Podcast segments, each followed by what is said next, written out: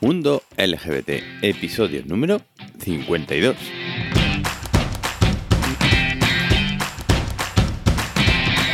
Hola, bienvenidos y bienvenidas a un nuevo episodio de Mundo LGBT, tu podcast sobre diversidad afectivo, sexual y familiar.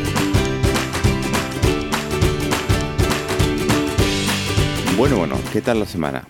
¿Cómo ha ido? Esta semana un poquito más corta, por lo menos por aquí, con la festividad de todos los santos. Y bueno, supongo que habéis celebrado, si no esa festividad, pues Halloween. O, o bueno, a lo mejor habéis aprovechado y habéis visto el tenorio, que también es típico reproducirlo en esta, en esta fecha. Bueno, pues hoy vamos a hablar de sexo, de sexualidad, de jóvenes, de mitos, en fin, de todo. Hoy hablamos con Laura Marcilla, sexóloga, y que entre otras cosas ahora mismo está colaborando con Andalucía Diversidad y nos va a hablar también del último informe que han presentado en septiembre del año pasado sobre las charlas que están dando en los institutos a chavales, a adolescentes y a jóvenes. Y han publicado ese informe con los resultados de la última temporada.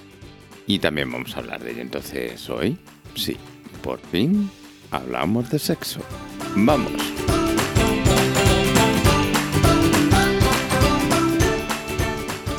Laura, ¿por qué es tan importante la sexualidad para los seres humanos? ¿Qué nos da el sexo? Es que la sexualidad lo es absolutamente todo. Cuando hablamos de sexualidad, la gente piensa que a lo mejor nos referimos a relaciones sexuales o a temas de más de biología, de tener hijos, de la reproducción, pero es que la sexualidad es absolutamente todo. Hay mm, un profesor mío que decía una frase que la primera vez que la escuchas te escandaliza un montón, pero te decía incluso un abrazo a una madre es algo sexual. No es erótico, que es una parte de la sexualidad, pero es sexual porque todo nuestro cuerpo es sexual. En la piel tenemos más receptores sensitivos que ningún otro animal. Entonces, con absolutamente todo el cuerpo y con absolutamente toda la piel podemos sentir placer. Que luego, por desgracia, parece que se concentra más en unas zonas y nos olvidamos de otras. Pero todo, absolutamente todo es sexualidad. Hoy tenemos con nosotros a Laura Marcilla, sexóloga, y vamos a hablar de sexo, sexualidad, relaciones, jóvenes, en fin, un montón. Laura, bienvenida. Muchas, gracias, Juanjo. Muchas gracias a ti por estar aquí, que llevamos también un tiempo ahí con, ganas de quedar y por fin ahora en una escapadita que te has hecho a Madrid, pues aprovechamos y, grabamos. Bueno, para que nuestros y nuestras oyentes te conozcan un poquito, cuéntanos, ¿quién es Laura? Bueno, pues eh, Laura es psicóloga y sexóloga, sobre todo sexóloga. Es verdad que la carrera de psicología es una carrera muy bonita, pero yo la, empecé para llegar a, sexología, las cosas como son. Antes solamente se podía entrar al máster por enfermería, medicina y psicología, y como yo no puedo ver la sangre porque me da un yuyu que me muero, dije, bueno, pues esta es la única vía. Y, y nada, he terminado el máster hace poquito, hice las dos especialidades, la de clínica y la de educación, aunque mi pasión de verdad es la, es la educación, me parece la parte, la parte más bonita porque la parte clínica es muy útil, es muy necesaria, pero para que nos entendamos es ya como el taller de reparaciones. La clínica hace falta cuando ya algo se ha estropeado o no ha ido todo lo bien que debería ir. Y en cambio la educación es la fábrica de felicidad, es donde evitamos que haya defectos y donde hacemos que la gente pueda alcanzar su máximo potencial en, todos los ámbitos de la sexualidad. Por eso te atrajo exactamente la, eh, sexología, estudiar sexología. Mm, no exactamente, al principio no, al principio me atraía todo lo que tuviera que ver con la sexualidad. Lo típico que tienes 13, 14 años y estás todo el día hablando de esto con, con tus amigos porque nadie más te habla de ello. Y a mí que me encantaba leer, pues yo me buscaba en internet o en libros o en revistas, me buscaba toda la información y mis amigas tenían la coña de que era la sexóloga del grupo. Que eso de sexóloga no sabíamos ni qué era en aquella época y luego descubrimos que de verdad había una formación que era sobre eso y a mí como que ya se me quedó ahí en un, en, en un segundo plano en la cabeza y yo dije, pues para acá que me voy. Y, bueno, luego ha resultado que, cuando hice la carrera de psicología, la parte de educación era la que me parecía más bonita. Trabajar con niños, trabajar con adolescentes, incluso trabajar con adultos, que muchas veces necesitan casi más educación que los jóvenes. Sí, la verdad es que a veces tenemos muchas ideas eh, ya embuidas dentro de la mente y me ha hmm. gustado cuando la presentación que has hecho, porque Evidentemente vamos a centrarnos un poquito más en, la sexualidad LGBT ahora para comenzar. Y sí que es cierto, yo hablo desde el plano de, de los hombres, que a veces los hombres cuando vamos a mantener una relación sexual o cuando vamos a ligar, es como que la mayor parte nos enfocamos en, la genitalidad. Y a mí me encanta lo que has dicho, es que sexualidad es todo, es una caricia, es mm. una mirada, es un olor, es, un montón de cosas. Pero, Las fantasías. Claro. Que eso no, no está ni en el cuerpo siquiera. pero entonces, ¿por qué nos centramos tanto en la genitalidad? Y sobre todo, evidentemente, los hombres. Es verdad que, vamos a ver, una cosa es decir que todo el cuerpo puede sentir y otra cosa que sería absurdo es negar que los genitales nos pueden dar mucho placer, porque hay muchísimas terminaciones nerviosas, es una zona muy sensible, es la zona a partir de la cual la mayoría de las personas alcanzan el orgasmo. Entonces no estoy diciendo que haya, dejar, haya que dejar de lado esta parte, sino que hay que ampliar el abanico de prácticas eróticas y de cosas con las que podemos disfrutar. Pero sí, bueno, hay muchas razones por las que puede que nos centremos en la genitalidad porque cuando vivimos la sexualidad en solitario, cuando empezamos a masturbarnos en la adolescencia, pues claro, muchas veces lo que buscamos es a lo mejor un, orgasmo rápido antes de ir a dormir o cualquier cosa, y entonces nos vamos directamente a los genitales. Y luego extrapolamos este modelo a cuando tenemos relaciones sexuales con otra persona, cuando ahí podría ser mucho más amplio, que por supuesto, estando solos también se puede disfrutar con todo el cuerpo, pero sí que vamos muchas veces más a, a lo que vamos. Y por supuesto la pornografía es que la pornografía es aquí te pillo, aquí te mato. Además, en el mismo instante en el que hay una penetración, pues las actrices ya están como cantantes de ópera teniendo orgasmos por todo lo alto y pensamos que luego el sexo en la vida real a lo mejor va a ser como lo que hemos visto en el porno, sobre todo si no hemos tenido otro tipo de educación sexual. Al final volvemos siempre a la educación sexual. Y, claro, mm, yo no voy a demonizar la pornografía ni mucho menos, Dios me libre, porque además mi TFM lo hice sobre pornografía ah. y si todo va bien este año empiezo el doctorado y lo haré también sobre pornografía, pero sí que es verdad que hay que entender la pornografía como lo que es, pues es una parodia, una representación, una ficción. ¿Qué tiene de positivo la pornografía? La pornografía puede tener muchas cosas de positivo, por ejemplo, que las personas que tengan a lo mejor un gusto menos convencional puedan darse cuenta de que, bueno, que evidentemente si hay pornografía sobre este tipo de práctica, es que no es algo raro, es que no es algo malo, que puedan a lo mejor disfrutar de fantasías que en la vida real no vamos a cumplir, en determinadas ocasiones, y siendo conscientes de las limitaciones de la pornografía, es también forma de, coger ideas, de decir, ay, pues me gustaría practicar esto, ay, pues no se me había ocurrido que esta postura o que, o que esta práctica en concreto se pudiera realizar. Incluso bien utilizado, eh, hay muchos sexólogos que utilizan la pornografía en terapia. Claro, porque siempre la demonizamos, ¿sabes? Claro. bueno, yo creo que tendrá algo de positivo también y vamos a buscarlo. también esa parte positiva de, la pornografía. La pornografía hay que entenderla. Obviamente, si estamos buscando un recurso educativo, en general la pornografía no va a ser lo que, lo que recomendemos, por ejemplo, a un chavalito de 12 años que esté aprendiendo por primera vez lo que es la sexualidad y las relaciones sexuales por cosas tan sencillas y, tan preocupantes como que en el porno rara vez va a haber un preservativo y entonces es posible que no interiorice la idea de que siempre que haya una relación sexual hay que usar un condón pero ya te digo que puede tener muchísimas cosas buenas, pues cuando una pareja lleva mucho tiempo junta y ha caído en la rutina, la pornografía, tanto verla como incluso grabarla uno mismo si, si te atreves, puede ser una forma buenísima de, de salirse de esa monotonía jugar, ¿verdad? Que es tan importante en la sexualidad. Efectivamente, es que todo encuentro erótico debería ser un juego. Debería ser para pasárselo bien y para disfrutar, si no, no tiene sentido a ver, salvo que me digas que una pareja está buscando tener hijos y demás, y aún así, pues si lo pasas en el proceso bien, mejor que mejor. De hecho, eh, hace poco me preguntaron que, claro, que, que el orgasmo de la mujer aparte de para disfrutar, que si tenía algún sentido biológico.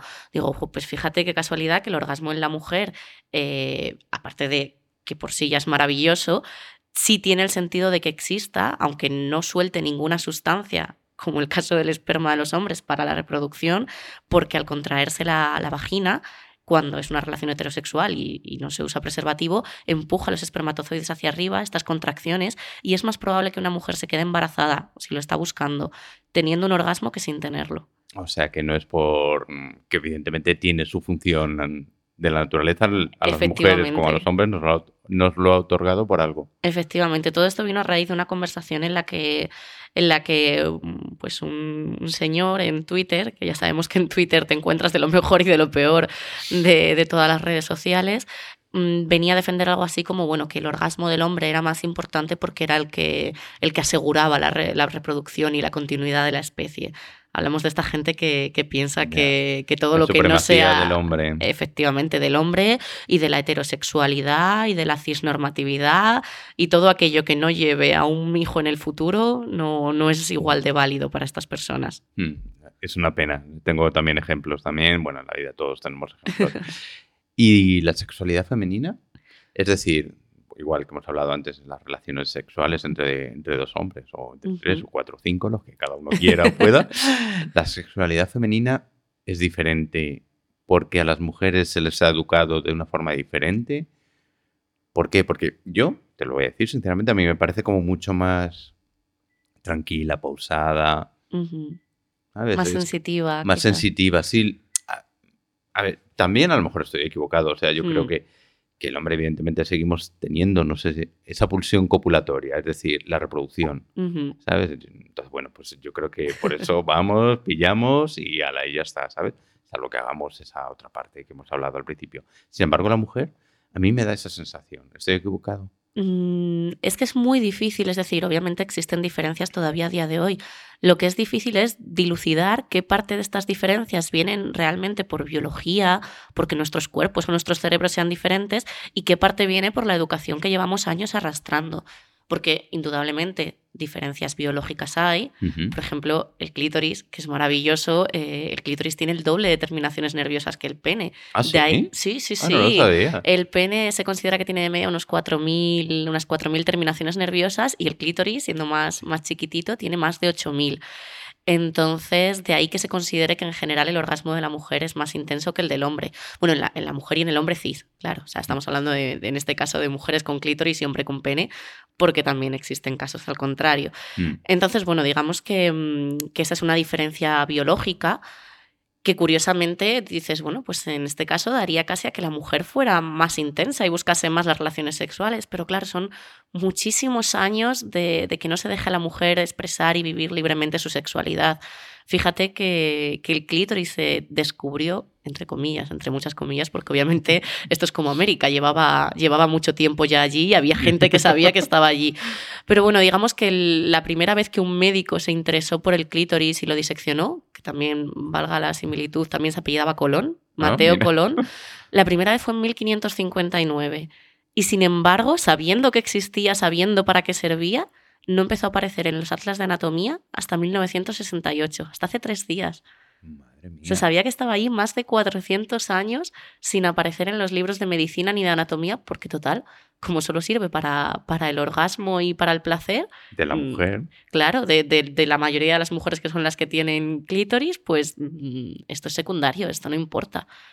Y términos muy obsoletos como ninfomanía, que todavía existe, que claro, mm, pinta a aquella mujer que tiene mucho deseo sexual como algo fuera de la norma, una enfermedad, algo a tratar, y por consiguiente afecta también al hombre, porque si la mujer que tiene demasiado deseo sexual es una guarra, que es la palabra común que se utiliza hoy en día. Por no decir otra, exactamente. Obviamente el hombre que por lo que sea tenga menos deseo sexual que, que, su pareja femenina, mm, también es que no es suficientemente hombre. O sea, se castiga a la mujer hiperdeseante y al hombre hipodeseante. Y ¿qué cantidad de deseo es la normal? ¿Cómo, ¿Cómo defines eso? ¿Cómo puedes decir lo que es demasiado deseo o demasiado poco sin definir lo que es lo correcto? ¿Se penaliza la sexualidad por la libertad que da? Mm, yo creo que sí que tiene un poco que ver con eso, con el hecho de que obviamente una mujer que, que sepa disfrutar de su sexualidad ella sola y que no necesita a nadie, por ejemplo, para tener un orgasmo y hoy en día ya tampoco lo necesita para tener un hijo, pues es más fácil que no dependa del hombre y todavía vivimos en un sistema patriarcal, aunque hace 30 años o, 40 obviamente era, era mucho más heavy. Sí. Y, claro, la mujer que disfrutara de su sexualidad, mm, para empezar, entre otras cosas, se acercaba al hombre, que era el que tenía la libertad y la capacidad de disfrutar de su sexualidad sin que nadie le señalara. La, verdad que es muy curioso, como igual en estas culturas que hay, el tema de la ablación del, clítoris, es decir, para que, simplemente para que la mujer no sienta. Para la mutilación genital femenina, que incluso en España se calcula que, mm, que casi 300.000 niñas al año eh, sufren ablación de clítoris. Claro, España está siendo cada vez un país más multicultural, lo cual es buenísimo en muchos sentidos. Pero tan alto, ¿no? Sí, sí, sí, es que parece que no, pero mm, obviamente en España no se practica, por lo menos no en, lo- en- no en los centros sanitarios. Otra cosa es que, que alguien con unos conocimientos muy, muy rudimentarios de, de medicina a lo mejor lo, lo haga en determinados barrios, en determinadas zonas, pero lo más común es que, que a lo mejor mm, se lleven a las niñas a, a un viaje a su país de origen y vuelvan con el, con el regalito exclusivamente para, para no dejar que disfruten de la sexualidad. Y bueno, ya esto no ocurre, por suerte, o yo espero que ya no ocurra, y en España tampoco se dio tanto, pero en Estados Unidos hace unos 20-30 años era bastante común lo que llamaban el punto para papá. ¿Has oído hablar de eso? No, cuéntanos. El punto para papá era que cuando una mujer daba a luz, Sí. tras, tras el parto, cuando a lo mejor se había producido una fisura o un desgarro y había que coserla, se le cosía un puntito más de la cuenta, como para que tuviera la entrada de la vulva más estrechita, considerando que así el hombre iba a disfrutar más. Y esto había mujeres a las que se lo hacían sin consultárselo, ni siquiera sin informarles de que se le había hecho eso. Y a lo mejor cuando más adelante empezaban a tener problemas, infecciones, relaciones dolorosas e iban al ginecólogo, ahí ya descubrían que es que tenían la entrada más cerrada de lo que deberían tenerlo. Que ya de por sí la premisa es absurda porque dices, bueno, esto solo la entrada puede ser incluso molesto para la pareja según el, el Claro, tamaño que claro, tenga, que tenga ese, ese hombre. Y, y bueno, que, que el placer ni está solo en la vagina, ni mucho menos solo en la entrada de la vagina. Y, y lo llamaban el puntito para papá. Madre Fíjate qué estoy- gracia. Estoy, asombrado. Sí, sí, sí. Mm. Y claro, esto eh, es lo que se llamaba violencia obstétrica, que es, pues bueno, un tipo de violencia machista que se ejercía hacia la mujer, mm, coartando totalmente su sexualidad, supuestamente en pos de un mayor disfrute del hombre, que volvemos a ese razonamiento, era la sexualidad que importaba. Sí. Hace unos meses también leí algo y- sobre el tema ese, sobre la violencia hacia la mujer, también el tema del parto. Sí, El tema del parto también a la hora de que bueno, era el médico el que decidía cuando la mujer tenía que dar a luz y, y no ella. que- Y la postura, es verdad que bueno, que los avances médicos son maravillosos y hoy en día dar a luz en un hospital está prácticamente exento de riesgos, salvo casos excepcionales. Pero la postura realmente con la que las mujeres deberíamos dar a luz de manera más natural es la misma que la de los cuatro, o sea, la- a cuatro patas, igual que los animales, en cuadripedia. Y en cambio, como para el doctor, como para el, el profesional de la salud, es más cómodo estar sentado con la mujer con las piernas separadas, con el, el caballete este, pues así es como las mujeres dan a luz, que realmente es más doloroso y puede, y puede generar más lesiones que haciéndolo a cuatro patas. Sí, pues esto era un movimiento que estaba pues eso, luchando por cambiar todos esos Sí. conceptos y demás y tal. Y también es muy interesante. Sí, están surgiendo, están surgiendo algunas ideas que se aplican al parto. Por ejemplo, en Reino Unido, a ver si esto llega a España dentro de poco, es cada vez más común que durante el parto una de, pues, de las auxiliares de enfermería o quien sea estimule el clítoris de, de la mujer, porque se sabe que el- el- la mejor fuente para evitar el dolor es el placer. Entonces, si el clítoris es el órgano mm, por excelencia del placer, a veces estimular el clítoris durante el parto, hombre, no te digo yo que vaya a eliminar completamente el dolor, pero si lo vas a reducir y además lo vas a reducir sin a lo mejor tener que recurrir a anestesias o medicamentos que siempre pueden llevar un riesgo implícito, pues mejor que mejor. Claro, esto cuando empezó a surgir, imagínate el escándalo, ¿sabes? Que, parece que, vas a masturbar a una mujer, pero volvemos a lo mismo, que ni toda la sexualidad es genitalidad, ni todo lo que es genitalidad es siempre erótico. Claro. Porque obviamente yo cuando voy al ginecólogo, pues mis genitales están ahí en juego y como comprenderás de erótica la situación no tiene nada. Cierto es. Laura. ¿el tamaño importa? No.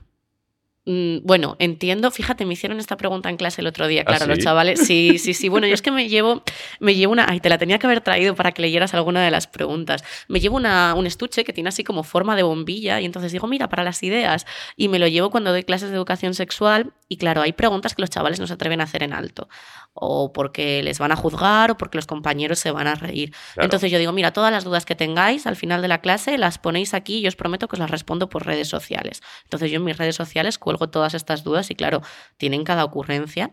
Sí, es verdad que, recientemente he visto unos tweets de esos de me parece imposible, algo así que todavía los chavales y tal. Fen- Fenomenal, porque luego vamos a hablar de, de educación y Claro, sí, sí. Bueno, pues ya te digo que hay preguntas. Y las más recurrentes, las que más me encuentro son si el tamaño importa y que a qué edad es correcto o apropiado perder la virginidad, que dices, bueno, pues las dos cosas que les importan a estas edades, Mm. están a la edad a la que más o menos están empezando a tener sus primeras relaciones sexuales, pues les preocupa saber si está bien, entre comillas, tenerlas ya, que ojo, que en una clase me dijeron que es que un profesor les había dicho que era ilegal follar antes de los 18. Dices, vamos a ver, alguien de más de 18 con alguien de menos de 16, sí. Exacto. Pero no, el profesor se lo había contado como diciendo, no, no, esto es como el carnet de conducir. Hasta que no llegues a los 18, no puedes ni planteártelo. Eh, Hasta que no tengas la mayoría de edad, no te puedes votar, no puedes sacarte el carnet de conducir, no y por puedes supuesto follar. no puedes tener sexo, hombre, por favor. Parece como, como el ABC. Y, y la otra pregunta es la, de, la del tamaño. Entonces yo entiendo que cuando me hacen esa pregunta, generalmente se refieren a- al pene. Que si el tamaño del pene influye para el placer. Entonces, bueno, mm, hablemos, por ejemplo, de relaciones heterosexuales.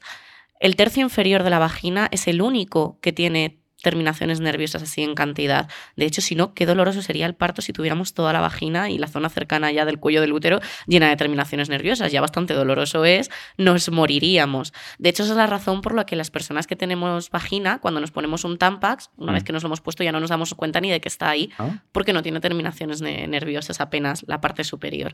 Con lo cual dices, bueno, pues ya está, o sea, con que, con que el pene tenga un tamaño mínimo para llegar al tercio inferior de la vagina, que a lo mejor son 6 centímetros, eh, cuando ya está dilatada y extendida y, y demás, más que suficiente.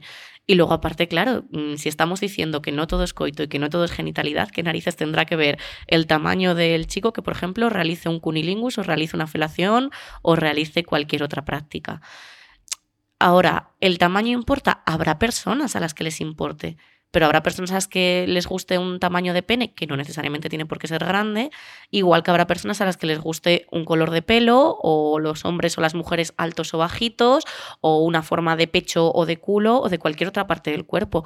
Importa si a la persona con la que quieres tener relaciones sexuales eso le supone mm, algún impedimento, que nunca debería suponerlo en general. Pero bueno, más allá de eso, para dar placer y para recibir placer, no.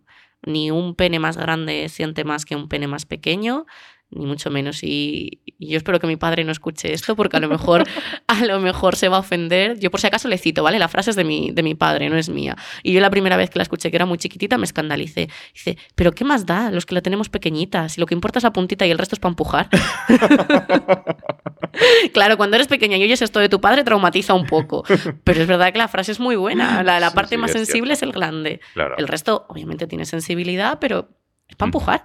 es verdad. Pero sí que es cierto, volvemos un poco al tema de los hombres, sí que los hombres como tenemos esa obsesión, no todo el mundo, evidentemente. Afortunadamente la sexualidad es muy rica, pero es esa mm, obsesión de cuanto más grande, Hombre. sabes, mejor. Y no sé, no sé qué nos ocurre ahí al, al ver un pene grande, o sea, es el tótem, ¿sabes? Es, es la regla que utilizáis para medir la masculinidad. Como Exacto. pues, a falta de reglas, pues os ponéis en fila y el que más grande la tenga es el macho alfa y el que, no sé, no sé, supongo que, que va un poco por ahí. Claro, la virilidad y los genitales masculinos siempre han estado como, como muy asociados. Que realmente dices, bueno, mm, por ejemplo, a nivel de reproducción, que hasta hace, hasta hace nada era lo que importaba, un pene más grande no tiene necesariamente mayor capacidad de reproducirse o de inseminar. A lo Mm. mejor tendrían que hacerse un análisis y ver quién tiene más esperma y más espermatozoides y más velocidad a los espermatozoides y que hicieran una carrerita a ver quién llega más lejos si ese es el macho alfa. No sé, no sé, pero, pero sí que parece que entre los hombres siempre existe a lo mejor un poco esa, esa competitividad y Sí, sí, sí, exactamente. Es eso muy, muy enraigado al tema de la masculinidad. Mm. Es, mm, eso. Lo que pasa que sí que es cierto que causa complejos. Yo he conocido Sí. gente. Claro, y ese es el problema, ¿sabes? Es decir, no, es que la tengo pequeña, no, es que. mm, Bueno, pues no importa. Y, bueno, vuelves un poco a lo que hemos hablado al principio, temas de que hay una serie de cosas y demás y tal. claro. Pero sí que es cierto que a lo mejor físicamente no importa, que a lo mejor para las relaciones heterosexuales no es eh, tan importante, pero que sí causa traumas en la Sí. gente por esta vamos, adoración al, al falo enorme. Pero en absolutamente todo, porque tenemos la maldita costumbre de, mm, de definir todo en términos de, de normalidad Y lo normalidad es lo bueno, eh, lo normal es lo bueno, salvo eh, casos en los que salirse es malísimo y casos en los que salirse, pues por ejemplo en este caso tener un pene mayor de la media es algo bueno, pero lo, definimos y lo encorsetamos absolutamente todo, porque a las mujeres con el tamaño del pecho nos pasa lo mismo. Y, no sé, por ejemplo, también mm, yo creo que a lo mejor con el tiempo, el tiempo antes del orgasmo. Te tienes que correr, porque si no te corres parece que, el sexo no ha valido de nada. No sé por qué se utiliza el orgasmo como, como término para medir el final del encuentro sexual y parece que si no ha habido orgasmo no ha habido sexo en absoluto. Jolín, yo he tenido encuentros en los que no ha habido orgasmo y me lo he pasado fenomenal y otros en los que a lo mejor ha habido orgasmo, pues porque la otra persona me tenía cogido al puntillo, pero dices, pero qué, qué, polvo más tonto, han sido cinco minutos en la misma postura y tampoco ha sido para, para tanto, aunque haya habido orgasmo. Y, y entonces, claro, nos tenemos que correr, nos tenemos que correr, pero si te corres demasiado pronto, mal.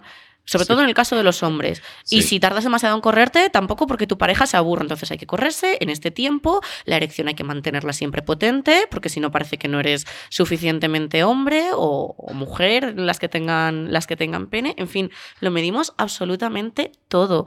De hecho, em, me gustó muchísimo una reflexión que había. Hay un, hay un libro de los años 70 eh, de Gloria Steinem que se llama Si los hombres menstruaran.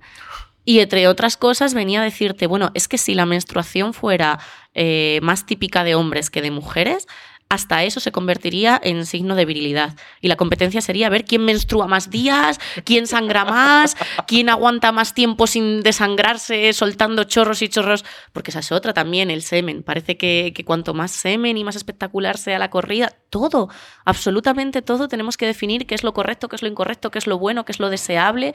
Y al final, claro, estamos creando unas, unas expectativas que cuando no las cumples mm, hace que te sientas menos válido, que, que, incluso a lo mejor no puedas disfrutar tanto nada más que por las expectativas que te has creado, aunque en todo lo demás el encuentro y la experiencia haya sido maravillosa. Sí, la verdad es que sí, es, es increíble, yo también igual, o sea, es que es eso, ¿no? Hay veces la gente dice, no, tienes que eyacular, bueno, tienes que correr, si ya voy a poner explícito en este episodio del podcast, ya da igual. ya después de las cosas que hemos dicho. Exactamente, tienes que correr, tienes que no me apetece. Claro. ay, es que, ¿cómo nos vamos a quedar así? Pues, pues, no pasa nada. Si disfrutas un montón, si disfruto un montón, pues ya está. No, pero además, si, no te corres, es como si fuera un insulto para la otra persona. Claro, es como, que no te ha gustado, no lo he hecho bien. Pues, tío, que no es necesario, de verdad. que no es un requisito indispensable, de verdad, que te dan el diploma de haber echado el polvo aunque, no, aunque no te hayas corrido. Exactamente, o sea, que, que es increíble. Bueno, y lo que dices de, los penes, no te creas que no pasa también con las vulvas, ¿eh? porque las que aparecen en el porno, igual que los penes que aparecen en el porno, son todos, por supuesto, mm, grandes y musculosos y llenos de venas, y que dices, madre mía, si esto parece que va a explotar de un momento a otro.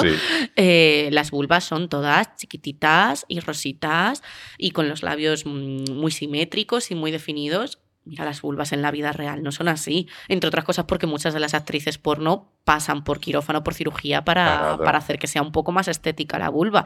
Las vulvas reales no son así, los labios no son simétricos, el color de la piel es más oscuro normalmente que, que el del resto, no tiene nada que ver. Y para eso ayuda mucho alguna de las iniciativas que se están haciendo. Yo imagino que a lo mejor también se están haciendo, y si no se deberían hacer con penes, que son exposiciones de fotografías y de mm. dibujos de vulvas reales.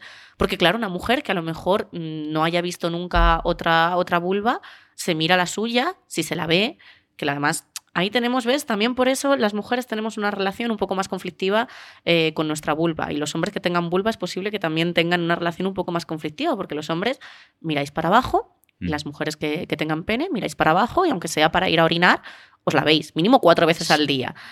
Y, seguramente muchas más cuando se hagan otro tipo de actividades. Claro, nosotras no nos la solemos ver la vulva, salvo que cojamos un espejito y nos la miremos. A lo mejor llegamos a ver el clítoris, la parte de arriba de los labios, pero verla de frente, como tú a lo mejor ves una vulva cuando, cuando, cuando vas al ginecólogo o cuando, o cuando vas a tener un encuentro sexual con otra persona que tenga vulva, así la tuya no te la sueles ver casi nunca. Claro, yo voy a colegios, hago un dibujo de una vulva y, hay niños que no saben los nombres de las partes de su cuerpo. Eh, te encuentras gente que dice, ¡ah, qué asco, qué feo! Nadie, no te encuentras a nadie que diga eso mismo cuando hago el dibujo del pene.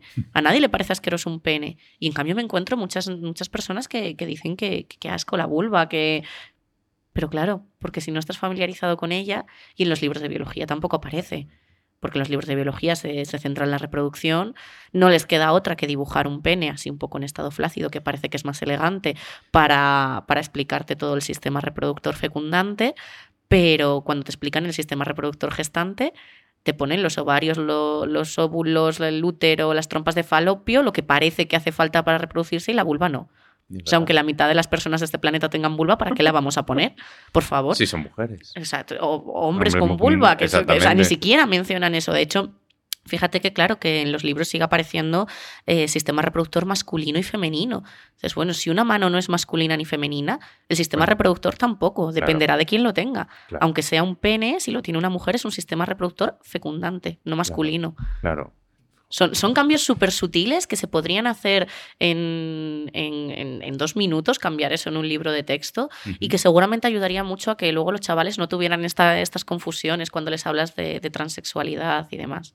Ahora, ahora hablaremos sobre ello. Sexualidad y amor. ¿Los separamos? Uy, ese, de- ese es un debate muy interesante. Yo, mi opinión, sé, sé de varios sexólogos que no opinan como yo, es que no hay sexualidad sin amor, pero de ningún tipo. Porque claro, a lo mejor hay sexualidad sin amor romántico. A lo mejor te estás acostando con una persona que acabas de conocer ese mismo día y no sabes ni su nombre. Pero como mínimo, como mínimo, como mínimo, ahí está involucrado el amor propio.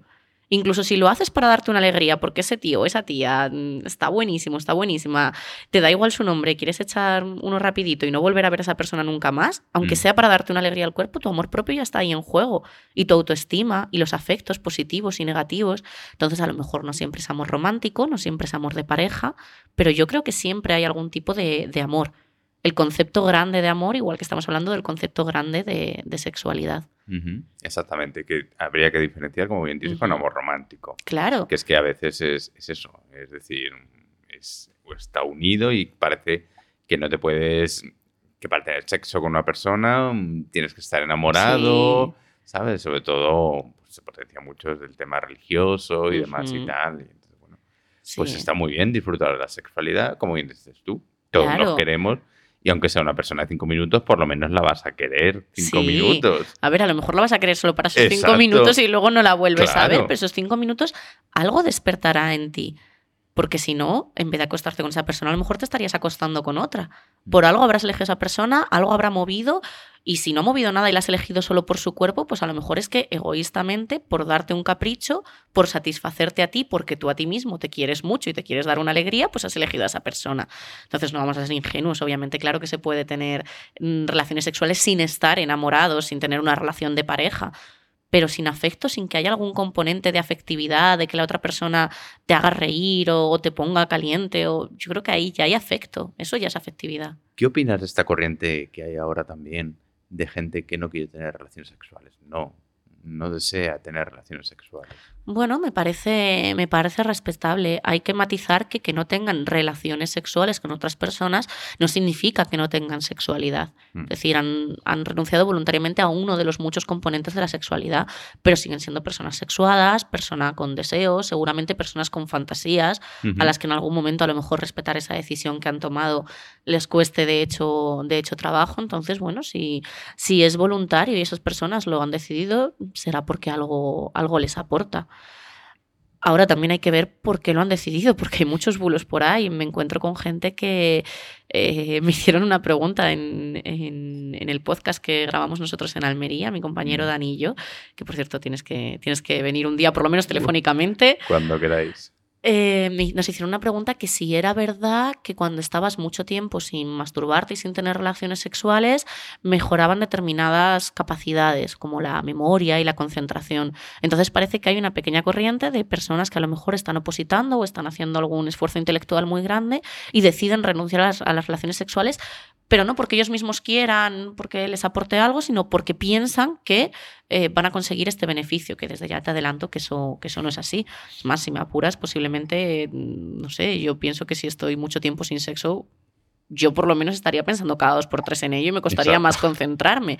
Y desde luego la memoria, que yo sepa, no ha habido nada que demuestre que renunciar al sexo potencie tu memoria. Y luego está otra de las ramas de la gente que no tiene relaciones sexuales, pero que esta es mucho más preocupante. ¿Has oído hablar de los incels? No. incels en inglés viene de involuntary celibates, ce- Ujú. ce- cel- Que son principalmente hombres heterosexuales que no tienen relaciones sexuales porque no pueden, hablemos claro, no porque no lo deseen, sino porque, con perdón, ¿quién va a querer acostarse con esta gente? Y entonces culpan a la sociedad y piensan que el gobierno tendría que regularizar que las mujeres se acostaran con ellos cuando ellos quisieran. Te hacen razonamientos, de hecho, del estilo de si todas las mujeres se acostaran con nosotros cuando se lo pedimos, dejaría de haber violaciones. Que dices, pero vamos a ver, es que eso en sí mismo es, una Claro, violación. exactamente. Y, y hay por ahí foros de incels, bueno, han llegado a hacer ataques terroristas.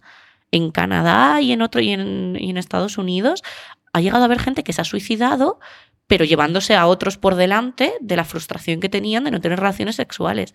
Y te oyes razonamientos del estilo de nunca habría que felicitar a una mujer por estar embarazada, porque literalmente la estás felicitando porque otro hombre se ha corrido dentro de ella. A las mujeres, ojo, ojo, que es que esto yo me quedé impactada en un foro. A las mujeres embarazadas habría que empujarlas por una escalera para que perdieran al bebé y aún así no sufrirían ni una décima parte de lo que sufrimos nosotros. No me lo puedo creer. Te lo juro, verídico. Entonces, este tipo de celibato No, mm, no. eh, no me, no me No, no, parece nada recomendable y nada apropiado. Ahora, yo digo, además ellos lo, lo justifican como diciendo, es que claro, es que las mujeres son unas superficiales y solo se fijan en el físico y me dan ganas de decir, mira, chaval, aunque fueras Brad Pitt, con ese razonamiento es que yo no te toco ni con un palo. Cualquiera se acerca, por favor. Exacto, no, sé- será que por lo que no le gustas es por tu forma de pensar, digo yo, ¿eh? como sugerencia. Educación, ¿verdad? Educación. Todo es, es eso fundamental. es y educación. exactamente. Tú desarrollas tu labor actualmente en Andalucía Diversidad, Sí. ¿verdad? Cuéntanos, ¿qué, ¿cuál es tu trabajo allí ahora mismo? Bueno, yo en concreto estoy dentro de, de las muchas asociaciones que forman parte de Andalucía Diversidad. Yo estoy en Colega Almería, que tiene ya además 18 años de, de historia y pues lleva haciendo una labor muy importante. Entonces yo principalmente lo que hago son dar talleres en institutos. En concreto los que damos son de diversidad sexual, que al fin y al cabo es la finalidad de, de la asociación. Están subvencionados por la Junta, entonces por si acaso alguien escucha tu podcast, alguien que Sí, sí. en un colegio o demás, las charlas son gratuitas. Lo digo porque muchas veces, yo que también soy autónoma, yo por las mañanas trabajo en Andalucía Diversidad y por las tardes soy autónoma. Hay muchos colegios, hay muchos profesores que están interesados en que se den estas charlas. Y están muy interesados hasta que le dices, ah, muy bien, pues yo cobro tanto la hora. Elige el tema que tú quieras, elige el grupo que tú quieras, yo lo adapto, tanto la hora. Ah, pero que no lo haces gratis. Pues hijo mío, no, me gusta mucho mi trabajo, me parece muy necesario, pero yo también tengo que comer. Exacto. Entonces, como muchas veces lo que limita a los colegios es el tema de tener que pagar una actividad más, las de Andalucía Diversidad, las de Colega Almería son gratuitas. Entonces, simplemente escribiendo a, a colegasalmería.gmail.com las pueden solicitar. Y lo mismo para todas las provincias de Andalucía. Yo le hago publicidad a Almería, que es la mía. Exactamente. Y, y entonces vamos a, a todos los grupos, de- desde primero de la ESO hasta segundo de bachillerato, según lo que nos requiera cada instituto, y hablamos sobre todo, pues, primero empezar explicando conceptos como orientación sexual, identidad sexual, sexo biológico, porque los chavales tienen mucha confusión. De hecho, bueno, es muy preocupante, pero del informe que, que hicieron el año pasado, a raíz de las charlas de 2017-2018, se desprende que un 8% de los chavales entre 12 y 18 años consideran que todas las lesbianas quieren ser hombres y todos los hombres, o sea, y todos los hombres homosexuales quieren ser mujeres. Un 8%. Un 8%, estamos hablando de casi una de cada 10 personas. Madre mía. Es, es bastante. Y, y entonces, claro, lo primero que hay que aclararles es conceptos. Tú no puedes hacer una intervención contra la homofobia o contra la transfobia si no tienen claro lo que es orientación sexual y lo que es identidad y que no siempre van de la mano. Y que no siempre las personas trans son homosexuales, que esa confusión también está ahí muy presente. Y entonces, bueno, las charlas suelen ser de unas dos horas y por lo menos como yo lo estructuro suele ser la primera hora para que me rellenen el cuestionario en los primeros 10-15 minutos, porque si el cuestionario me lo rellenan después de la charla ya no tiene sentido, todos se sabrían las respuestas del examen. Después la teoría, entre comillas, yo intento que no se les haga muy pesada y muy aburrida. Ponemos ejemplos que, que son muy chulos, por ejemplo, cuando hablamos de identidad sexual, Claro, a algunos niños les explota la cabeza cuando les dices que hay más géneros, que no es solo hombre y mujer, sino que existen más. Entonces yo les hablo de Pocahontas y de los nativos americanos que consideraban que había cinco géneros y ya por ahí parece que, que, lo van entendiendo mejor. Y ya cuando hemos acabado con la teoría les ponemos a hacer juegos, les ponemos cortos. Hay un corto muy bonito que es el que intento yo ponerles siempre. Depende de cómo se porte el grupo, porque hay veces que hablan muchísimo, el corto dura 15 minutos y no me sobran 15 minutos al final de la clase.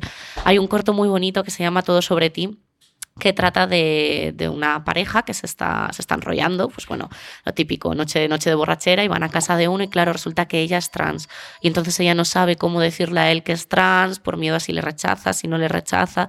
Y es todo el desarrollo de esa noche que pasan ah. juntos y es muy bonita es muy tierna. A mí me gusta mucho ponerles ese, ese vídeo porque creo que, que, empatizan mucho con ellos. Claro, se pasan esos 15 minutos viendo que sí, que no, que a ver si acaban juntos, si se atreve a decírselo, si no se atreve a decírselo. Voy a hacer un spoiler, acaban, acaban liándose, si no, ¿qué sentido tendría poner este vídeo? Y claro, siempre al final cuando llegas a parte del vídeo se escucha en la clase un ¡Oh! Y a mí me hace muchísima ilusión. Entonces intento ponerles siempre ese corto. Qué bueno. Eh, nos has hablado del informe, que lo habéis presentado recientemente. Sí, en, septiembre de 2018 ha salido. ¿Qué otras conclusiones nos da ese, informe? Porque, bueno. Hay algunas que son para echarse la mano las manos a la cabeza. Sobre todo si, si, pensamos que estas cosas que te voy a contar no son de personas de 60, 70 años que a lo mejor dices, bueno, pues crecieron en la dictadura, en la época en la que de verdad la homosexualidad estaba perseguida por ley, a lo mejor han interiorizado estos conceptos, sino gente jovencita que, se, que está creciendo en un mundo donde, por supuesto, el, matrimonio igualitario ya es el pan nuestro de cada día, donde, por suerte, cada vez en las series y en los programas de televisión aparecen más personas gays y bisexuales y transexuales, pero, pero sí que vienen algunas conclusiones, pues por ejemplo, más de una cuarta parte de las personas, es decir, uno de cada cuatro chavales, piensan que una persona homosexual tiene más posibilidades de contagiarse de una infección de transmisión sexual. Claro, yo entiendo que a lo mejor el razonamiento que ellos hacen está basado un poco en lo que yo veo en las clases. Lo que yo veo es que a ellos lo que les preocupa es el embarazo. Y a mí cuando me, me preguntan cosas del estilo de, ¿es verdad que estando con la regla no te puedes quedar embarazada? Ayer una chica por Instagram me preguntó, oye, mira, es que me han dicho que si lo haces a cuatro patas no hay que usar condón porque en esa postura es imposible quedarse embarazada. Que dices, madre mía, ¿de dónde salen estos bulos? ¿Cuál es el chico que te lo ha dicho? Claro, no, no, pero por lo que me dijo, dice, es que lo he visto en varios sitios. ¿Ah, claro, esto no se lo habrá dicho un chico en concreto, esto a lo mejor pues, te lo hizo un chico en concreto y a estas edades tú ya tienes los de frente para decir, a mí no metí más, tú lo que quieres es meterla sin condón pero lo habrá visto, lo habrá visto en diferentes foros, en diferentes páginas y dice, bueno, pues si lo he visto en varios sitios, será que es verdad. Mm. Entonces, no es raro que tengan la duda, tampoco tienen la culpa de no saber lo que no mm. saben mm. y menos en un país donde no les damos ninguna educación sexual. Pero claro, mi primer razonamiento es, vamos a ver, alma de cántaro, eh, aunque fuera verdad, que no lo es, que no te vas a quedar embarazada en esa postura, ¿cómo que no te tienes que poner condón? Bueno, ¿y las enfermedades qué? Claro, para ellos son algo secundario. Mm. Entonces ellos piensan, lo importante es el embarazo. Si yo tengo controlado el embarazo, no hace falta condón. Pues ¿cuál es su razonamiento? Cuando se acuestan dos mujeres o cuando se acuestan dos hombres, que si los dos hombres o las dos mujeres son cis, no va a haber posibilidad de embarazo, pues ya está, ¿para qué van a usar condón? Entonces, como no usan condón, hay más enfermedades. Yo creo que este es un poco el razonamiento que ellos hacen.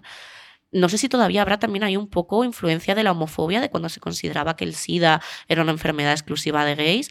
Y sí que es verdad, y en esto, bueno, todos los profesionales están de acuerdo, que de todas las prácticas sexuales, la más arriesgada para contraer una enfermedad es el sexo anal. Porque siempre que tenemos sexo anal puede haber microroturas y al estar en contacto con la sangre y con los fluidos, pues hay más probabilidades de contagio. Pero claro, es que no solo los homosexuales tienen, tienen sexo, anal, es que mm, una pareja heterosexual también puede tenerlo y una pareja de lesbianas en la que una de ellas sea trans y tenga pene también pueden tenerlo. Entonces, bueno, a esas cositas hay que ir superándola. A mí el que me preocupó mucho, mucho del informe es que más de la mitad de los chavales querrían saber si un amigo suyo es gay o trans para evitar situaciones incómodas. Más de la mitad de los chavales. Más de la mitad. Eh, a ver si, si te lo busco, que estaba por aquí, si es que me he traído el informe para enseñártelo. Sí, sí, sí. Pero creo que era, si no recuerdo mal, el 53%. Bueno, es que es, es una barbaridad. Eh, y, piensan que eso, que, que habría que saberlo para evitar una situación incómoda. Yo digo, bueno, y, a todas las personas que son del sexo opuesto al tuyo, tú les preguntas si son hetero. Para... En, en una clase un chaval me dijo, pero es que imagínate que te entra un tío, qué palo. Digo, vale, digo, imagínate una tía que no te gusta nada, imagínate una tía súper fea y, más mayor y ¿no te daría palo también que te entrase? Sí, también, qué asco. Pues ya está, y no necesitas saber si esa tía es hetero o no es hetero. Pero claro, el, el truquito que cuando les hablamos de homofobia y transfobia y de todo lo que es, Tú les puedes poner 20 ejemplos en clase y aún así nunca les vas a, decir ni una décima parte de todas las cosas que pueden ser homofobia, que pueden ser transfobia. Entonces el truquito que yo les dejo antes de irme es cambiad la pregunta por heterosexual o por persona cis.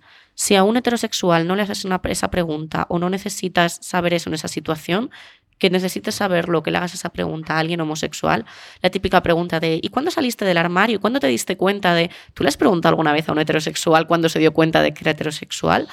No, porque damos por hecho que eso es lo normal, entre, entre muchísimas comillas. Entonces, pero claro, tienen esas ideas muy, muy inculcadas.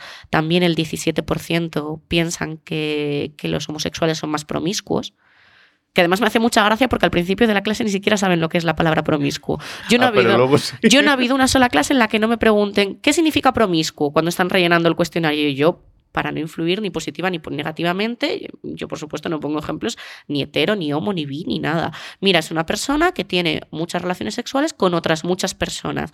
Ni siquiera le pongo la connotación negativa que ya de por sí tiene la palabra promiscuo. Pues el 17% siguen pensando eso. Y esos son los jóvenes de edad. Esos son entre 12 y 18 años, de primero de la ESO a segundo de bachillerato. No justifico los de 12, pero los de 18, que bueno, lo que tú dices, o sea, ahora hay eh, series de televisión, hay libros, cine, incluso juegos de la PlayStation. Claro, y, que, y que más de la mitad de ellos dicen que conocen a alguien homosexual o a alguien transexual. Entonces, si los conoces tú mismo, de verdad, se corresponde la imagen de esa persona que conoces con esto que me estás reflejando en el cuestionario. Y hay algunas cosas que, que son para echarse, para echarse a temblar. Eh, también hay un porcentaje todavía que dices, bueno, esto tendría que estar ya totalmente erradicado. Es un porcentaje más pequeñito, pero hay un porcentaje que piensa que la homosexualidad es una enfermedad, que la transexualidad es una enfermedad y que por lo tanto la homosexualidad y la transexualidad se pueden curar. En concreto, en, el caso de la transexualidad es un 7%, es decir, casi una de cada 10 personas sigue pensando que la transexualidad es una enfermedad. Y de hecho, cuando les explicas lo de la transexualidad, pues tienen los conceptos a veces un, un, poco confundidos. Ellos hablan todavía usando, que también es normal porque vamos a ver, si lo leen en la prensa y en la tele y muchas veces son los propios medios los que no tratan la información de manera adecuada, pues ellos cuando hablan de alguien trans, incluso los que tienen amigos trans y te dicen súper ilusionados, ay sí, yo tengo un amigo trans o yo tengo una prima trans, incluso esta gente te dice, sí, es que antes era chico y ahora es chica o ahora antes era niño y ahora quiere ser niña. Y dices, bueno, vamos a empezar desde el principio porque esta persona siempre ha sido niño y siempre ha sido niña. Entonces hay que empezar desde, desde lo muy básico con ellos, porque claro, tampoco puedes dar por hecho lo que saben y, y lo que no saben. Yo quiero pensar que, que, alguna diferencia sí se hace con estas charlas. Seguro que sí. Una de las limitaciones que tiene es que, claro, es una vez al curso, con suerte, en los colegios que te lo piden, que no todos los colegios te lo piden, y dos horitas. Dos horitas y da gracias que no te dan solo una. Claro, esta gente luego llega a sus casas y entre una desconocida que ha venido y te ha soltado una charla de dos horas y tu familia, como piense tu familia algo diferente, te pesa más lo que piense tu familia. O sea que con los primeros con los que habría que hacer educación sexual es con los padres. Con los padres. Sí, no falta mucha educación sexual en este país, ¿verdad? Muchísima. Para empezar hace falta que sea obligatoria por ley. Mm. Porque ahora es obligatoria entre comillas. En la ley te pone que, bueno, que es contenido transversal. Entonces ya se cubren las espaldas como diciendo, bueno, yo lo he incluido. Mm. Pero claro, al final es a criterio del centro, a criterio del profesor, llamar a alguien que dé las charlas, no, incluirlo en todas las asignaturas, en todos los niveles. Y hay mucha gente que no está recibiendo. Esto debería ser algo obligatorio a todas las edades. Obviamente vas a adaptar el contenido. No vas a hablarle a un niño de 5 años de anticonceptivos porque se escapa su comprensión. Pero empezando por cosas tan básicas como que los niños ya en educación infantil sepan cómo se llaman las partes de su cuerpo para que cuando yo llegue en primero de bachillerato y diga la palabra pene, no se echen a reír como si hubiera dicho una locura. Pero claro, se echan a reír. Además, como alguna vez me da por explicarles el pene y el clítoris y la vulva y se los dibujo en la pizarra, en el momento en que yo dibujo un pene en la pizarra, madre mía, digo, vamos a ver, de verdad, ¿me estáis diciendo que nunca habéis visto esto dibujado? Digo, si seguro que vosotros mismos lo habéis dibujado en esta pizarra. Digo, que es una parte más del cuerpo. Si yo hubiera venido y os hubiera dibujado un pulmón aquí, nadie se escandalizaría. Y claro, mm, esto contribuye muchísimo a que la sexualidad siga siendo un tabú. Otro de los aspectos importantes de estas charlas, creo yo, es la lucha contra el bullying. Muy importante. Exacto. Que no sé si habéis tenido algún caso o algún chaval en algún momento, en alguna charla, en algún colegio, pues... Yo a lo largo de lo que va de curso, que ha empezado hace relativamente poco, es decir, sí, el curso empezó en septiembre, pero para las charlas nos han empezado a llamar en octubre, pues lo que tardan en ponerse en marcha los institutos y demás. Yo en lo que va de curso de momento no me he encontrado ningún caso. Por lo menos en persona. También qué ocurre, que volvemos a lo mismo. El problema del bullying es que muchas veces los profesores y los que vienen desde fuera no se dan cuenta, porque obviamente el, el que está haciendo bullying no te lo va a decir y el que lo está recibiendo tiene miedo. Entonces, Bullying tal cual, no lo sé, pero en estas preguntas que yo te digo que me meten ahí en mi estuche de la bombilla, ayer mismo la respuesta que yo contesté en Twitter era, ¿qué hago si tengo un amigo con el que se meten mucho porque tiene rasgos típicos de niña en vez de de niño? Claro, yo no sé cuánto de grave es este caso que me están preguntando, pero llevado a un extremo podría ser perfectamente bullying. Y lo siento, pero yo lo categorizaría de bullying homófobo, de bullying transfobo, porque tiene esas connotaciones de esto es propio de hombres, esto es propio de mujeres. Totalmente. Y por supuesto, lo, lo que es propio de mujeres, si lo hace un hombre, es que es un maricón. Y lo que es propio de, de, hombres, si lo hace una mujer, es que es una marimacho. Y ya estamos volviendo a confundir ahí la expresión de género con la identidad y con la orientación y con todo. Y, efectivamente uno de, los objetivos finales de estas charlas es prevenir este tipo de bullying.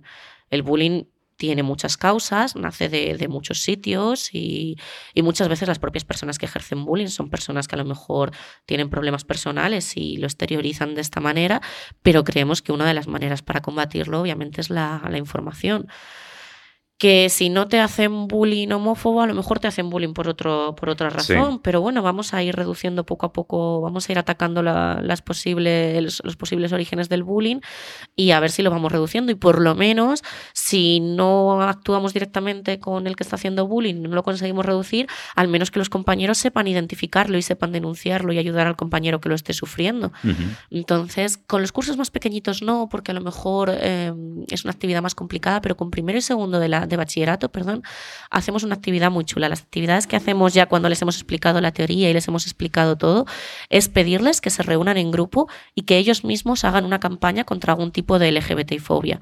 Digo, elegid un colectivo o podéis elegir el colectivo completo o centraros en un colectivo. Pues las lesbianas que sufren doble discriminación por mujeres y por homosexuales, o, los bisexuales que están muy invisibilizados, los intersexuales, que además hace el 26 de, octubre, hace nada, era el Día de la Visibilidad Intersexual, y salió el tema en clase. Digo, elegís un colectivo y hacéis una campaña. Claro, lo hacen en 20 minutos, entonces simplemente tienen que hacer un dibujo en la pizarra y poner un lema. Y salen cosas súper bonitas de vez en cuando. De hecho, la, la imagen que hemos utilizado este año para los carteles, eh, que es rompe las etiquetas y aparecen como un montón de papeles de colores rotos por la mitad que pone homosexual, bisexual, intersexual, transexual. Este fue una campaña que surgió en una, en una de las clases de bachillerato del año pasado con mi compañera Natalia. Y, y entonces mm, yo creo que muchas veces cuando les implicas y haces que ellos sean los que tengan que hacer la actividad, aprenden mucho más que si tú simplemente llegas y les dices una lista de todo lo que es homofobia. Y además, claro, pasa como con la violencia de género y con otros tipos de, violencia. Al fin y al cabo, la, homofobia y la transfobia son, son violencia aunque nadie te llegue y te pegue un puñetazo. Mm. Ocurre lo mismo, que todos tenemos muy claro que algo es violencia cuando es un caso muy, muy extremo. Y cuando yo les cuento que en Malasia a dos mujeres por besarse en un coche les han dado latigazos en público, se llevan las manos a la cabeza. Mm. O cuando les explico que en ocho países todavía te pueden matar por ser homosexual y que en 72 es ilegal. Todo eso ellos lo ven como, madre mía, qué locura, esto es una exageración. Pero cuando les explico cosas más sutiles, como decir, bueno, pero es que pensar que los gays tienen menos derecho a expresar su afectividad en público o que una pareja de dos papás o de dos mamás no puedan tener hijos, eh, eso también es homofobia. Y yo sí me he encontrado con chavales que piensan eso en clase. Increíble. Había una chavala de primero de bachillerato, o sea, ten en cuenta que son ya 16, 17 años, que cuando estaban haciendo esta actividad de juntarse y querer hacer una campaña, ellos querían hacer una campaña pues para normalizar las familias homoparentales y decir que son tan válidas como cualquier otra familia. Y, y me dijeron, mira, es que tenemos un problema porque una de las chicas no está de acuerdo con esta campaña. Claro, yo no les puedo obligar a que hagan la campaña de un tema en el que una de las chicas no está de acuerdo y yo no voy a ir a cambiar de frente la opinión de esa chica. Me encantaría que con reflexión y, y con un poco de autocrítica esa persona cambiara de opinión, pero ni tú puedes ir directamente a cambiarle la opinión, ni funcionaría. Porque si Claro. tú llegas a alguien y dices no pienses esto, pues No, mm, no te va a hacer ningún caso. Mm. Y claro, yo pensé que los tiros, es que me, me impactó muchísimo, porque pensé que los tiros iban a ir un poco por el orden de lo que te dicen incluso muchos padres. Eh, no, es que yo pienso que a lo mejor esos niños van a sufrir más, porque van a tener que explicárselo en el colegio y les van a discriminar los, los compañeros y demás. Que esto que yo sepa realmente no ocurre. Mm. Para empezar, si tus compañeros te quieren tratar mal, te van a tratar mal o por tener dos mamás, o por llevar gafas, o por llevar aparato, o por estar gordito, o por lo que sea. Entonces, a ver, lo que hay que hacer no es no tener dos mamás, sino educar a la gente en que no te discrimine. Y el otro motivo que me encuentro buah, un porrón de veces es el de, es que si tienen dos mamás o dos papás, van a ser homosexuales. Que dices, bueno, vamos a ver, aunque esto fuera así, ¿y qué? ¿Qué tiene de malo? ¿Qué pasa? Exacto. Pero si este razonamiento fuera lógico, cuando hace un tiempo todas las familias eran de un hombre y de una mujer, la homosexualidad no existiría. Mm. Porque ahora, por suerte, pues con la adopción, con la fecundación in vitro y demás, pues puede de verdad haber familias de dos mamás y de dos papás. O bueno, una, o una pareja lesbiana o gay donde uno de los dos sea trans. Pero cuando esto no se daba y todos venían de un papá y de una mamá hetero, ¿la homosexualidad no existía? ¿O qué? Y lo que yo siempre les digo es, vamos a ver, ¿a todos vosotros os gusta la misma música que escuchan vuestros padres? No, los gustos son de cada uno. Y ya con lo de la música lo entienden un poco más. Y yo pensaba que esta chica, que no quería que, que dos papás o que dos mamás tuvieran hijos, iban por ahí los tiros. Y le expliqué todo este rollo que te acabo de soltar. Me dice, no, sí, eso ya lo sé. Dice, pero es que yo he leído por ahí eh, que las parejas homosexuales, sobre todo cuando son dos hombres y adoptan, violan a sus hijos. Bueno. Bueno, bueno, bueno. Y dices, si me creo que lo hayas leído, si seguro que Ese lo has leído. Si, si alguna, algunas asociaciones, y no voy a decir el nombre, hazte oír, no voy a decir el nombre, hay algunas asociaciones que van soltando unas burradas que dices, bueno, pues sí, pues me creo que lo hayas leído. Pero es que hay que tener mucho cuidado que no todo lo que lees por ahí es verdad. Claro, exactamente. Que está influenciado por Claro. la política y, y los deseos de las personas. Ujú. ¿Este informe está accesible? ¿Se Sí, puede- sí que está accesible en la propia página de Andalucía Diversidad. Ujú. eh, está disponible para, para todo el mundo para Ah, que pues se pueda leer Pues completo. pondremos el y- enlace en las notas del programa para que Perfecto. quien quiera puedan Sí, sí, acceder a sí, él y- porque, y, consultar porque tanto eso como los, que los yo te he datos. comentado dos o tres de los que me parecen más interesantes, pero, No, pero es un gran trabajo. algunos- Sí, además lo bueno es que como se hace todos los años, pues podemos ver si, si va evolucionando a mejor o a peor. Claro. Con un poco de Bueno. suerte, a mejor. Ajá. Pero claro, uf, tampoco, tampoco me confiaría yo mucho. El otro día leía una noticia en el periódico 20 Muni- Minutos que están repuntando las enfermedades en adolescentes. Volvemos a lo mismo, si los únicos, lo único que les importa es el embarazo, Claro. pues en el momento en que a lo mejor mm, empiezan a tomarse pastillas anticonceptivas, adiós al condón. Exactamente. Y, y Y claro, las ITS. claro, volvemos a lo mismo, educación. Claro. Pero educación no es que vaya alguien que no tiene ninguna formación a enseñarles cómo se pone el condón en un plátano. Yo, a mí nunca nadie me lo explicó, pero en las cajas de, de Durex, de Control y de todas estas marcas de preservativos viene súper bien explicado, con su esquemita, con su dibujo, paso a paso, o sea, está hecho para dummies. Sí, sí. Y, y saber, saber el condón, saben que se pone. Lo que hay que trabajar no es el conocimiento sobre los preservativos, lo que hay que trabajar es actitudes. Ellos saben para qué sirve y saben cómo se pone. Mm. Lo que pasa es que no les da la gana de ponérselo. Por mitos como es que me molesta, es Que que, no, me siento. corro, es que, exacto. Mm. Entonces lo que hay que trabajar es eso, erotizar el condón, enseñarles que puede ser divertido, mm, que puedes, mm, yo qué sé, seducir a tu pareja, a lo mejor poniendo una notita en los preservativos, o incluso, claro, si yo esto lo digo en un colegio y se enteran que lo digo, a lo mejor se me echan a la cabeza, pero decirles, oye, que a lo mejor se puede poner el preservativo con la boca Mm. y ya estás erotizándolo un poco más. Y... Sí, exactamente. Pues Laura, estamos llegando al final del Oh. podcast, sí. Pero antes de, de irnos, sí que me gustaría que nos hablaras de, de del podcast que realizas. Bueno, pues eh, yo colaboro con una revista que se llama Psicomemorias y que la fundaron unos compañeros míos de, de, la carrera, pues si no recuerdo mal, tuvo que ser en 2013 o por ahí, tiene ya unos cuantos añitos. Lo que pasa es que yo empecé a colaborar más tarde cuando uno de los compañeros me dijo, oye Laura, ¿tú qué sabes así un poco más de, de sexualidad? Eso todavía no, ha hecho, no había hecho el máster, pero ya la fama me precedía de, de mis intereses. Mira, es que por el Día Mundial contra la Homofobia queremos hacer un programa especial. ¿A ti te gustaría hablar en la radio? Y yo, yo hablar, todo lo que sea hablar, yo encantada. Y, y, entonces le cogí ahí el gusanillo. Primero empecé participando en el podcast, pero en el podcast cuando lo llevaba mi compañero Javier. Y luego escribí con otra compañera un artículo sobre la sexualidad de las personas con discapacidad y ya poco a poco fui entrando más hasta el punto de que cuando Javier, que era el que llevaba la radio, lo tuvo que dejar para empezar a estudiar unas oposiciones, que es bueno el pan de, de cada día de las personas que no encuentran trabajo y dicen voy a intentar las sí. oposiciones, pues me, me, pasó a mí el testigo y, y empecé yo con la radio. Originalmente hacíamos 15 minutitos los martes con Onda Cero. Onda Cero Sevilla, que es donde nació la revista. Y, y, luego ya cuando yo en la Universidad de Almería empecé a hacer el máster y descubrí que tenían un estudio y un programa, una frecuencia de radio, dije, bueno, mm. aquí hay que intentar meter algo. Entonces un compañero, mi compañero Daniel y yo, el año pasado hicimos 13 programas a lo largo de todo el año. Y este año, desgraciadamente, aún no hemos hecho ninguno porque, claro, coincide que yo los talleres los hago por la mañana yeah. y mi compañero es enfermero y los turnos de enfermería son una locura, con lo cual todavía este curso no hemos encontrado un momento para grabar el, el primer programa. Pero sí están todos disponibles en la página que es psicomemorias.com con la P al principio, como psicología, uh -huh. y hay una sección que donde están colgados todos los programas de radio. Y además yo, bueno, ¿qué voy a decir? Es mi programa, es como si fuera mi hijo, le tengo mucho cariño. Son programas de más o menos una horita, pero aunque se supone que la revista es de psicología en general, pues como la cabra tira al monte, eh, al final de todos los programas hay una sección que es solo de sexología.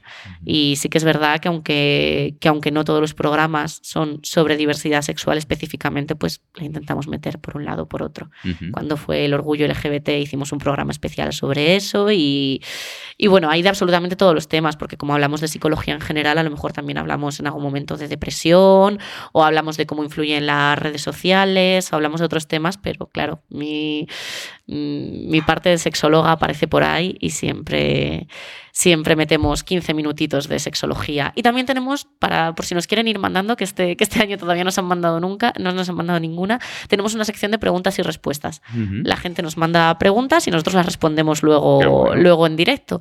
Entonces es verdad que todavía no hemos empezado a grabar, pero como yo espero que la semana que viene o dentro de dos semanas ya tenga un huequito para hacerlo, quien nos quiera mandar preguntas o si te, o si te animas tú a hacernos una pregunta, la respondemos, la respondemos en el programa. Genial.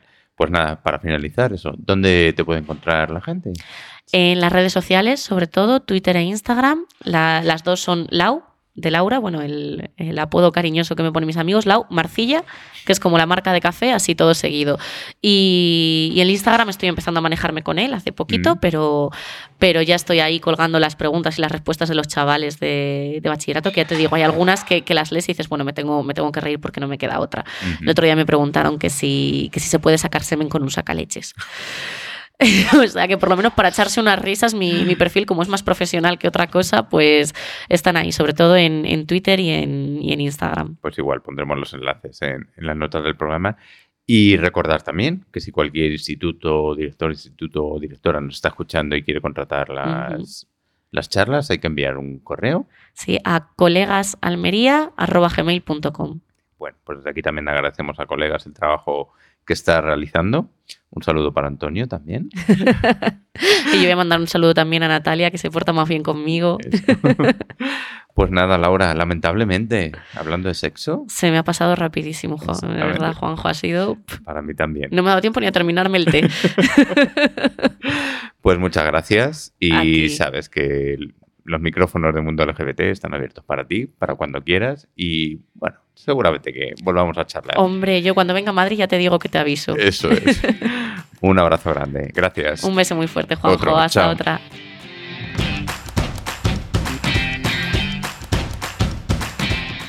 Bueno, pues la verdad que un placer charlar con, con Laura. Fue, fue increíble también ahí poder tener la oportunidad de, de una sexóloga, y charlar con ella y preguntas y demás, y sobre todo, sobre todo, pues la oportunidad de presentarnos ese informe que se ha publicado recientemente por Andalucía Diversidad sobre las charlas que están dando en institutos a jóvenes y adolescentes en la última temporada.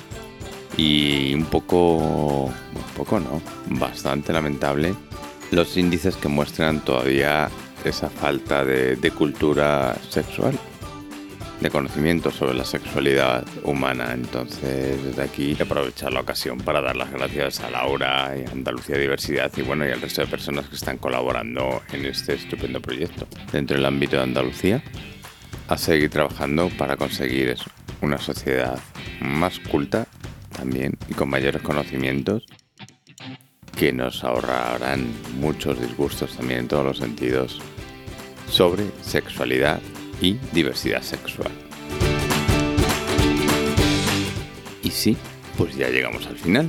Recuerda que tienes todos los episodios publicados en nuestra página web www.mundo.lgbt y que si quieres ponerte en contacto conmigo, hacerme alguna sugerencia o lo que consideres oportuno, puedes hacerlo por medio del formulario de la mencionada web o en el correo hola arroba mundo.lgbt y hacerme llegar temas a tratar, colaboraciones, noticias, lo que se te ocurra siempre relacionado con el movimiento sobre diversidad que te gustaría que aparecieran aquí. También recordarte que puedes encontrarnos en las diferentes plataformas como Apple Podcasts, Spreaker, Evox, eh, Spotify y Hair Radio, las habituales. O suscribirte mediante RSS. Y antes de terminar, aprovechar ya para saludar a los oyentes de Radio Vallecas, que como os comenté en el último episodio, también este podcast se emite los lunes, un lunes sí y un lunes no, en la programación de la mencionada emisora. Así que un saludo a todos nuestros oyentes también, que nos oyen desde ahí. Y ya termino con la habitual frase de Harvey. Sin esperanza, las minorías se rinden. Hasta el próximo episodio.